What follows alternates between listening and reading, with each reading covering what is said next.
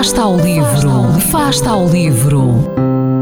Ler mais, ler melhor, ler saúde, ler ciência, ler arte, ler todas as palavras do mundo. Fasta ao livro, uma rubrica da responsabilidade da Rede de Bibliotecas de Vizela.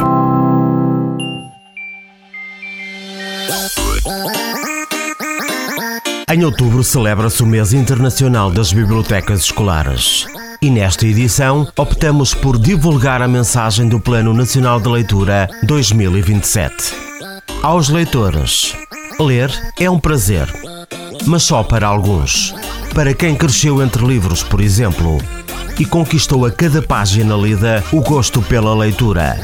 Ao mesmo tempo, descobriu que cada livro guarda dentro outros mundos, outras pessoas, outros lugares, outros tempos, outras memórias, outras formas de ser, de estar, de sentir, de comunicar, de rir. E essa descoberta, intimamente ligada à preservação da capacidade de espanto que caracteriza a infância, terá sempre alimentado a vontade de continuar a ler por prazer, não por obrigação. Não é muito diferente do que acontece com outras atividades que preenchem o nosso cotidiano, como comer ou fazer exercício físico. Comer pode ser um prazer para quem desde cedo aprendeu a distinguir o sabor dos alimentos. Fazer exercício físico também pode ser um prazer para quem cresceu a fazer cambalhotas e pinos, a jogar à bola e a correr atrás dos amigos. É certo que todas estas atividades, sendo à partida naturais, implicam depois uma decisão e uma prática.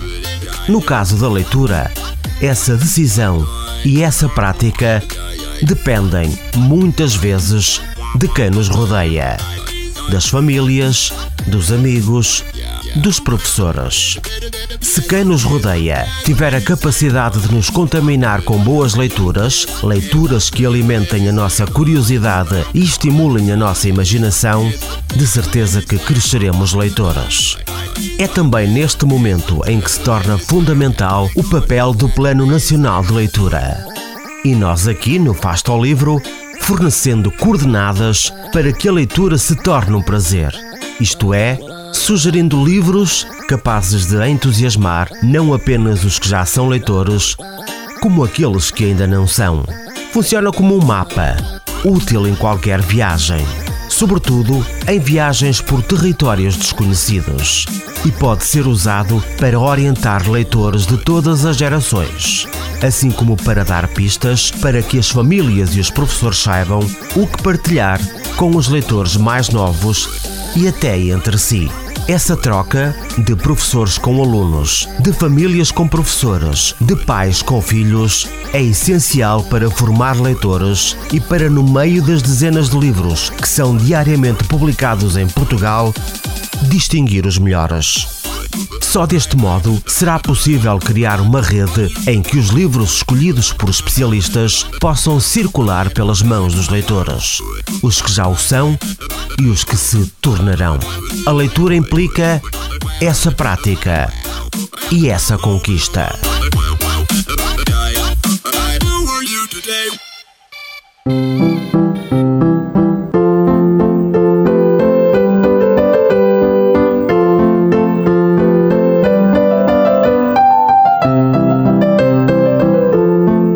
Fasta ao livro.